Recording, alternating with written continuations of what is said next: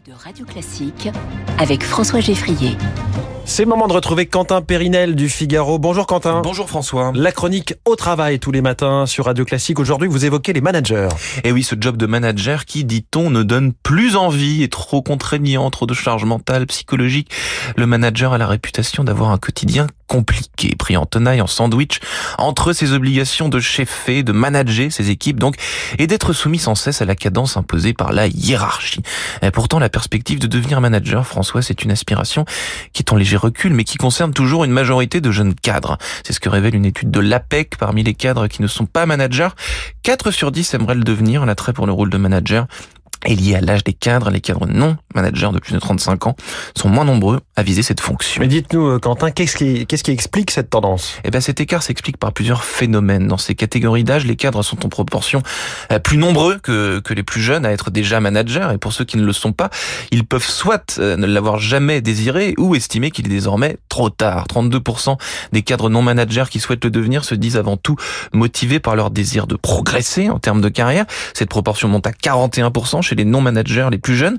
Et pour eux, la progression de carrière constitue très nettement le premier motif d'attrait pour le management. Euh, plus globalement, la fonction de manager leur apparaît comme une position plus avantageuse dans l'entreprise, position couplée à une rémunération plus importante, mais il n'y a pas que l'argent, François. Hein. L'envie de transmettre ses compétences et de faire progresser les autres salariés constitue également un levier puissant de la motivation à devenir manager. J'aime bien quand vous dites qu'il n'y a pas de, il y a pas que l'argent qui compte dans la vie et que vous insistez.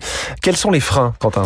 Bah, Les raisons de devenir manager sont nombreuses, mais celles de rejeter, hein, au moins pour le moment, cette perspective sont tout aussi variées. La fonction de manager est associée tout d'abord à des exigences élevées qui peuvent réfréner le désir d'endosser ce rôle.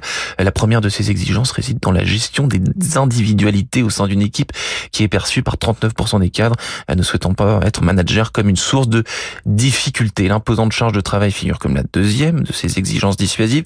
24% des cadres interrogés se disent rebutés par la charge de travail reposant sur les épaules des managers. Cette charge de travail conséquente découle d'attentes considérées comme trop nombreuses de l'entreprise envers les managers, mais aussi par le fait que ces exigences importantes ne donnent pas toujours lieu à une reconnaissance suffisante. La reconnaissance, c'est aussi la clé dans à peu près tous les métiers. Et on revient peut-être à la rémunération dans ce point de vue-là. Ah ça, c'est vous qui revenez cette fois. François. On verra ça lors des entretiens annuels. Merci beaucoup, Quentin Périnel, au travail tous les matins, juste avant le journal de